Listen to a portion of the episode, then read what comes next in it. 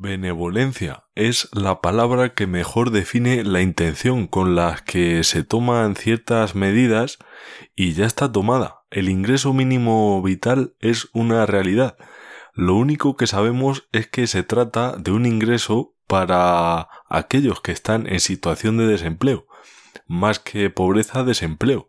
Así intentan ayudar a gente que se encuentra en mala situación económica. Bien, pues esa es la intención y eslogan de la medida, básicamente. Vamos a salir de eslóganes y a entrar en la vida real. Y la vida real es que hay un pequeño problemilla que se les ha debido de pasar desapercibido. Cualquiera que quiera darle vueltas al tema un poco se percatará inmediatamente de que pueden existir algunos pícaros o bribones que se aprovechen de esta medida y digo algunos porque quiero pensar que serán algunos, pero me da a mí que van a ser bastantes. Por eso hoy tiramos de Excel y calculadora para ver si puede tratarse de una alternativa a trabajar.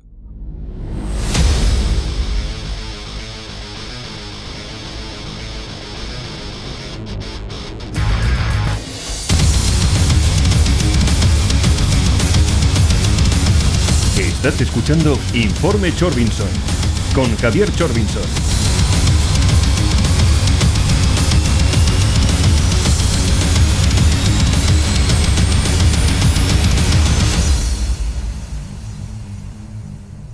Recordaréis que en capítulos anteriores ya estuvimos hablando de medidas que se tomaron con buena intención. No fue otra que mediante esto de las fases dar permiso a la gente para que se dé una vuelta, vea a un pariente cercano o esté un rato corto en el bar. ¿Y qué pasó? Ya lo comentamos. Calles inundadas de gente, bares a reventar, carreteras llenas de ciclistas, en fin. Eso sí, que no falte el aplauso, que es la guinda del pastel. Es como llegar a una cristalería, coger un plato, y ¡pum! al suelo. La lámpara igual, ¡pumba! Y la mesa de cristal también, rota. Al suelo, ¡pum! Y luego salir de la cristalería diciendo, cristalero, qué bien vendes, muy bien, bravo. Y yo sé que es complicado controlar a toda la gente, pero si el riesgo está ahí, no se pueden tomar decisiones tan a la ligera sin pensar en las consecuencias que pueden acarrear estos abusos. Y como tan atropelladamente se ha tomado la medida, ya ha habido reacciones por parte de todos los sectores. Hay gente que como ya sabemos que pasan todos los bandos ideológicos, tacha y ridiculiza esta medida catalogándola de paguita para los vagos. Yo no pienso entrar en descalificaciones de ese tipo, porque hay que ser serios entre amigos está bien. Vale, la paguita para los vagos, perfecto. Pero ya verlo en medios públicos y teóricamente formales, donde das tu imagen, como se ha producido, gente conocida y políticos diciendo eso, pues al final lo que ganan es que les digan, mira qué tonto es este. La paguita para los vagos que van a venir los negros y todos Dios a cobrar. Y a lo mejor en el fondo puede que incluso tengan razón. Pero les pasa, como otro ejemplo, al famoso cartel feminista no me sale de las tetas hacerte las croquetas. Que quizá en el fondo intente decir que desearía no sentirse obligada a hacer la comida a nadie. Pero como dice esa gilipollez, la gente la percibe como una gilipollas. La gilipollas del cartel de las tetas. Y a eso se reduce todo. Y claro que va a haber abusos y efecto llamada. Porque leyendo bien la medida, la primera condición es residir de forma legal e ininterrumpida en España desde hace más de un año. O sea, telefonazo a amigo español. ¿Me puedes empadronar en alguna casa? Eh, la tuya, por ejemplo, sí. A España a firmar cuatro papeles y vuelta a esperar un año. Dices que vienes de turismo y vuelves igual del turismo. y a esperar un año. Hay vídeos en YouTube de gente que lo explica mejor que yo y todo. No hace falta ser Stephen Hawking. Sí, sí, tal cual. Hay gente que pues ya la ha visto las triquiñuelas, cómo abusar de esta medida y hace pues tutoriales para que te vayas a España incluso desde, desde España, para eh, percibir ese ingreso de forma no fraudulenta, porque al final lo pueden recibir. No es que sea fraudulenta, sino abusiva, diría yo, y sin ningún respeto por la gente que realmente lo necesita, porque esto al final no deja de ser un impuesto que se va a pagar de más para pagar esto. Bien, pues ya tenemos el año en España, legales o nativos, nos empadronamos en una casa vacía o en alguna medio hundida o a media hacer, en fin. En cualquier pueblo hay muchas de estas. Entonces empiezo a recibir ya los vitales porque como no he trabajado nunca ni me corresponde ninguna otra ayuda, los obtengo. Pues me quedo a vivir en casa de mis padres o en otra casa barata de un pueblo. En algunos sitios hasta la regalan. Fijaos cómo está la cosa que dice el propietario, no la voy a vender en la vida, así que la regalo y al menos no pago los impuestos por la finca. Incluso en capitales de provincia hay habitaciones y estudios desde 120 euros, o sea, que tampoco va a ser una ruina. Ahora, es que esto hay que explicarlo bien. Me voy de mi casa a una capital, a Madrid por ejemplo, porque donde vivo no hay trabajo o es escaso. Y esto es algo que hemos hecho la mayoría. Ya sabemos que en Madrid no hay madrileños, lo que hay es gente de diversas procedencias que se fue a Madrid a trabajar, y el que no, su abuelo, tatarabuelo lo hizo. Pues te vas a la capital y como en el caso anterior vives tú solo, para ponerlo en igualdad de condiciones, vives tú solo, aunque sea en un sitio más pequeño, y como acabas de llegar ganas mil euros buscas un estudio lo más barato posible y tienes la suerte de encontrar uno por 550. Pongo el ejemplo a la baja, porque por menos de 600, olvídate. Pues de esos 1000, vamos a decir que pagas tus impuestos y se te quedan en 930. Estoy siendo de verdad lo más favorable posible, porque probablemente te descuenten más aún de impuestos. Pero vamos a ser benévolos casi más que Pablo Iglesias. Aún así, sin contar absolutamente nada, solo vivienda, sin contar luz, ni agua, ni comida, ni transportes en ninguno de los dos ejemplos, y ojo eh, que en este segundo ejemplo el gasto en transporte existe, porque tienes que ir a trabajar. En el primer ejemplo ese gasto te lo quitas.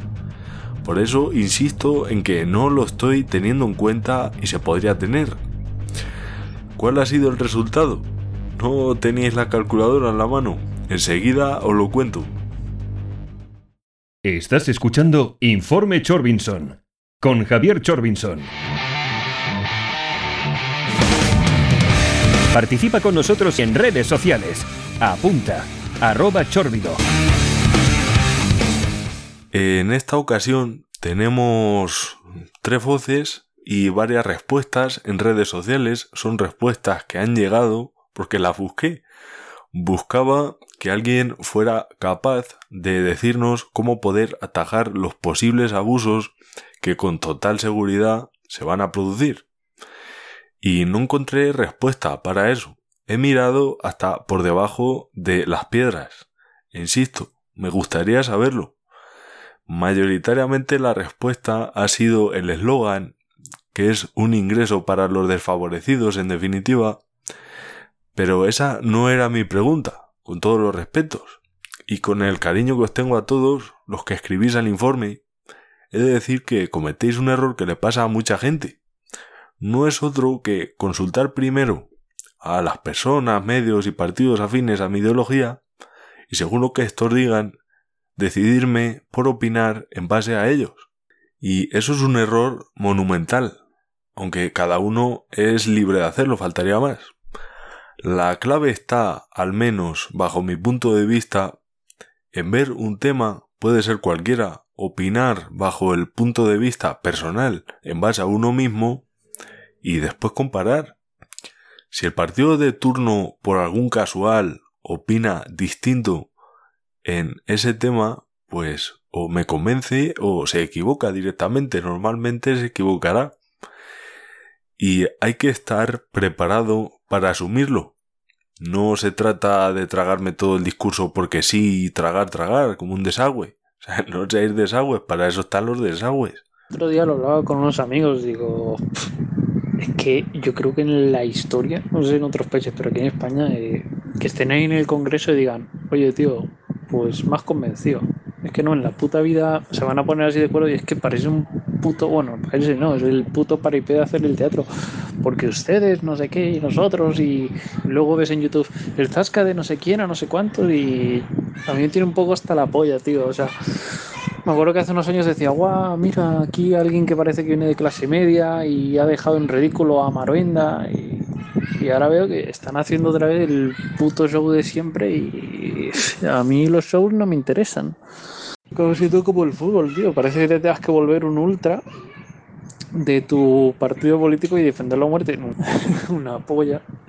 Toda la peña que sale a manifestarse realmente no me parecen malos como tal ni culpables. Simplemente pues que al igual que muchos pues seguimos a gente y esta gente sigue a cierta gente de cierta ideología y está, van influenciados, pero no, yo no veo maldad.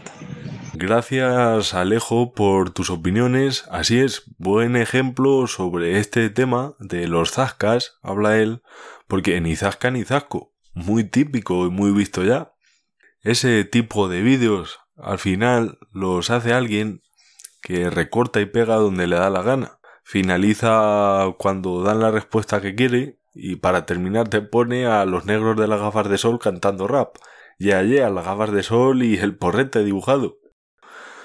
Además de Alejo, nos manda un saludo, un gran compañero, y si digo gran compañero, es evidente que me estoy refiriendo a José Verdu.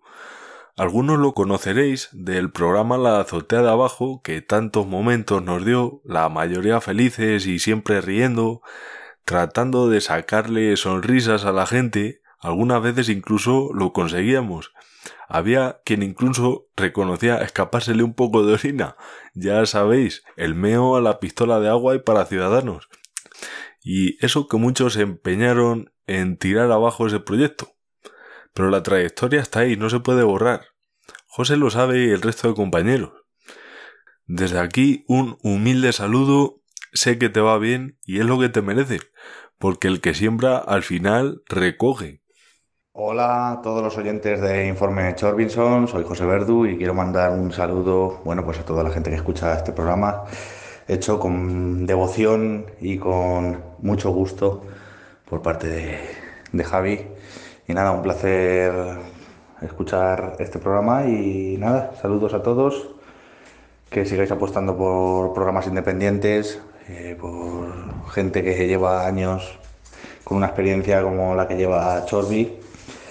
Y nada, que me he, escuchado, todos los programas, la verdad, y quiero hacer mención especial también a la azotea, ese programa que teníamos hace años y que también nos, nos regaló muchos buenos momentos, muchas buenas anécdotas, risas más que otra cosa, y muchos conocimientos sobre bandas, sobre anécdotas de grupos, bueno, si es que por allí pasó todo Tokiski, así que nada, eh, os animo a que sigáis escuchando el informe Chorbinson.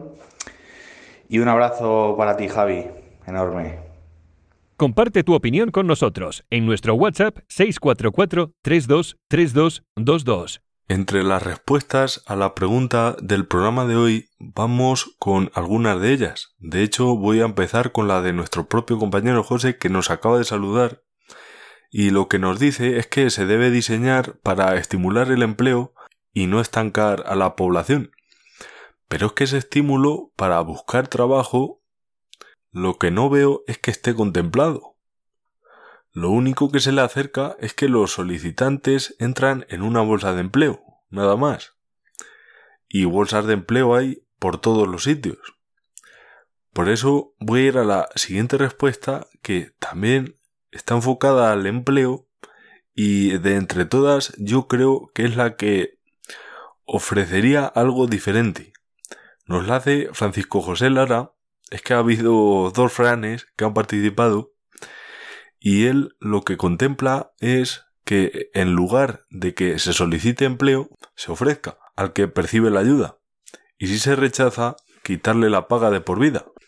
Hombre, si se rechaza de forma totalmente voluntaria, habría que ver las condiciones, pero si se rechaza porque sí, me parece que no, no sería mala opción. Habrá quien diga que si yo he estudiado para mecánico, por ejemplo, y me ofrecen de podador, habrá motivos para rechazarlo, pero yo creo que no, porque tú puedes seguir buscando igualmente de mecánico, aunque estés podando. Vamos, cualquiera que se haya querido ganar la vida honradamente ha empezado por otras cosas que no son su especialidad hasta llegar donde está. La respuesta de otro Fran, en este caso Sánchez, la califica de medida excepcional y que como estamos comentando se puede aprovechar por gente que no la necesita. Y así es, no se puede añadir mucho más. Ainhoa nos dice que, que una persona que conoce la cataloga de medida para premiar a los vagos y que atraerá inmigrantes, en fin, descalificaciones como las que ya hemos comentado al principio del programa, donde no voy a volver a entrar. Y Carlos por su parte nos dice que argumentos a favor ninguno, porque lo van a cobrar los que no quieren dar palo al agua. Que ese es el problema que nos estamos planteando hoy de una forma cuidadosa, al fin y al cabo, y nos queda una última opinión. Se hace llamar Guardian of Souls en redes sociales. A ver, lo que se está intentando hacer ahí es como en otros países europeos, que las familias así sin muchos recursos, ¿vale? Se les da un poco de pasta, nada, para que tengan lo básico y puedan sobrevivir mientras buscan trabajo y tal. Entonces, eh, pero eso es un tiempo, o sea, eso es temporal. Cuando encuentran trabajo ya le quitan esa pasta y listo. Incluso no sé si se la quitan cuando ya se les ha pasado em, durante un tiempo y ya se les ha y todavía no han encontrado trabajo.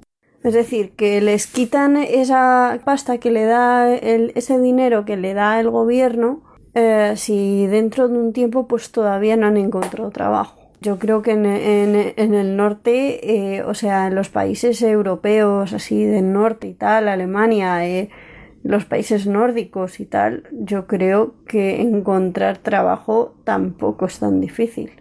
Vamos, no lo sé, pero yo creo que es más fácil que, en España. Y bueno, pues eso, eh, que la idea es genial, lo que pasa es que no sé si de hecho es, ah, no sé si ha creado de hecho un impacto negativo en la economía en esos países.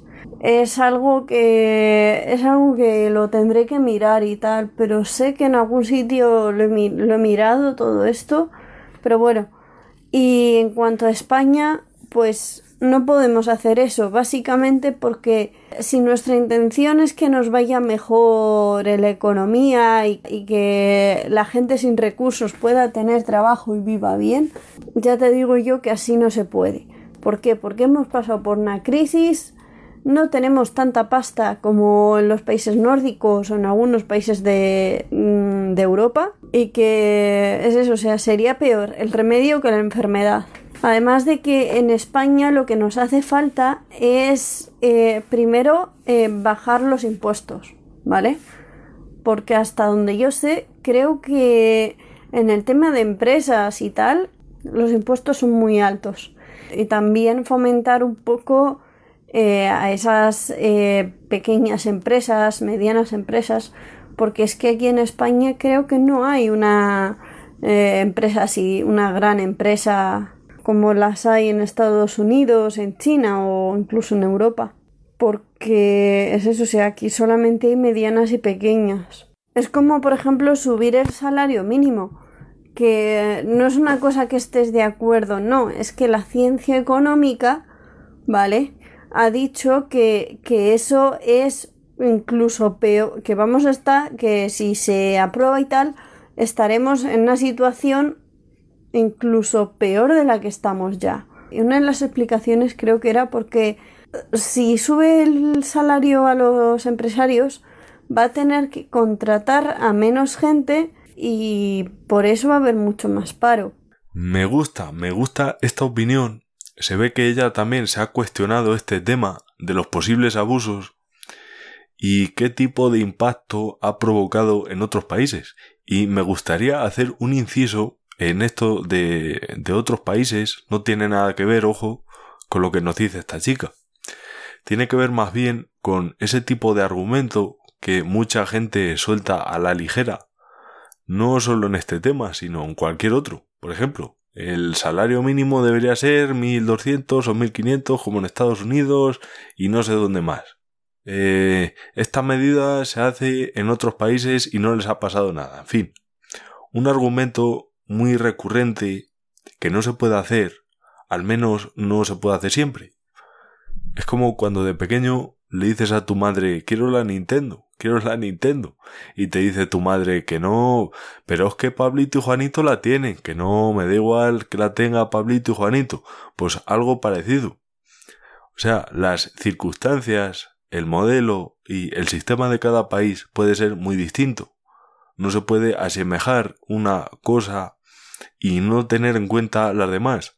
Lo del salario mínimo es superior en Estados Unidos, sí, son 1120, me parece, pero te tienes que pagar tu seguro médico, por ejemplo. Aquí te lo descuentan con unos impuestos superiores por otro lado, por lo tanto, no se puede hacer una comparativa en ese caso sin tener el resto de cosas en cuenta. Pues así pasa con todo. Con este tema del mínimo vital pasa exactamente igual. Y está claro que, al menos tal y como está diseñado el sistema en España, es imposible controlar que no se esté abusando de esta medida por gente que no la necesita o por gente que ni se molesta en buscar trabajo. Dicen que sí, que se controla, pero no saben cómo. ¿Cómo vas a controlar lo que hace todo el mundo? ¿Lo grabas como en el show de Truman? O sea, carece de toda lógica. Y más cuando es tan tentador como disponer de un ingreso mensual. Hablábamos al principio de dos casos totalmente reales que se pueden dar, de hecho se dan. Uno que se va a la capital por 930 euros básicamente porque donde reside no hay empleo, se gasta 550 en una vivienda donde vive solo y luego hay otro, también solo, que para cobrar los 462 se va a un sitio donde el alquiler es más bajo, total, para cobrar el ingreso no necesitas estar en ningún sitio en especial. O sea, te vas a un lugar barato, de 120 euros que los hay. Y la cuenta es la siguiente. Al final, el que trabaja se le quedan limpios 380 euros para gastos y al que tiene el mínimo vital se le quedan 342. Así, como lo escucháis tal cual. Entonces, ¿merece la pena haber estado todo el mes trabajando para solamente ganar 40 euros más que el otro que no ha hecho nada más que recibir el vital. Bueno, es que no llega ni a 40, que son 38, creo. Bueno, no sé. ¿Qué menos que reconocer que esto es algo jugoso y que es entendible que una persona que ha hecho unos estudios se ha recorrido todo en busca de empleo y cuando lo consigue ve que no le sirve para nada más que tener 40 eurillos más en el bolsillo, pues, ¿qué queréis que os diga? Fomento para buscar empleo por primera vez no es, desde luego. A no ser que tu primer empleo sea de directivo y ganes 2.000 o 3.000. Pero lo normal es que si empiezas estés en unos 1.000 y a tiempo completo. Y si ocurre esto, no sé hasta qué punto merece la pena tener un primer empleo. 40 euros.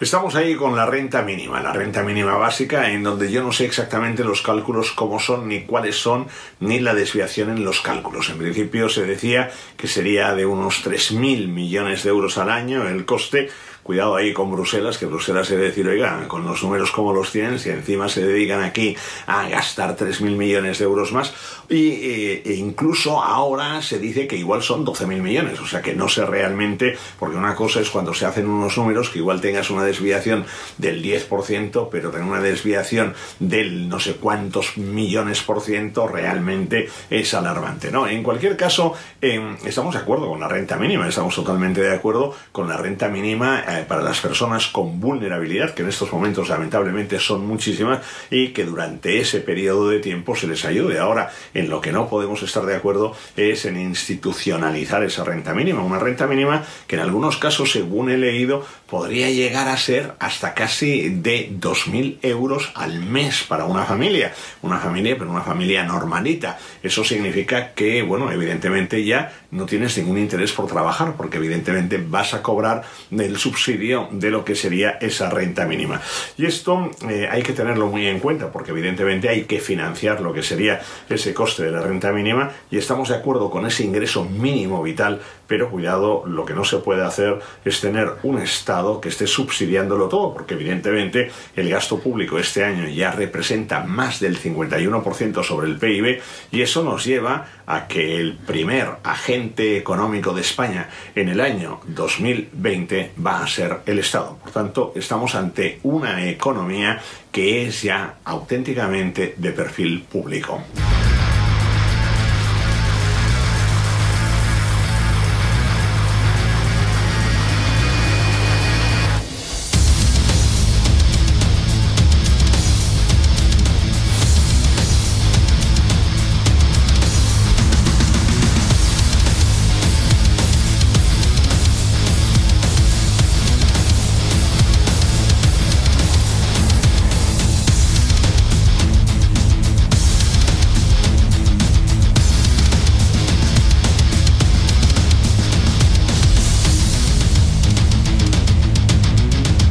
Confiemos en que, a pesar de que la decisión esté tomada, analicen minuciosamente todos estos factores, porque cuando se hacen estas cosas, obviamente supone un desembolso para las cuentas del Estado, y los desembolsos no son gratis como mucha gente se piensa. El dinero del Estado no cae por obra y gracia de Nuno Espíritu Santo, sí, el entrenador del Wolverhampton, para que estén cómodos los seguidores de todas las religiones. Si no hay prudencia, verán las consecuencias. Si no paramos de pedir a la Unión Europea, al final se van a cansar, porque el que da mucho a alguien y recibe poco, al final se acaba cansando de esa persona y se va. Veas el caso Reino Unido. Ojalá me equivoque y esto no suceda y que la medida esté tan bien diseñada que sea capaz de cubrir todos estos problemas, pero sintiéndolo mucho me da a mí que no.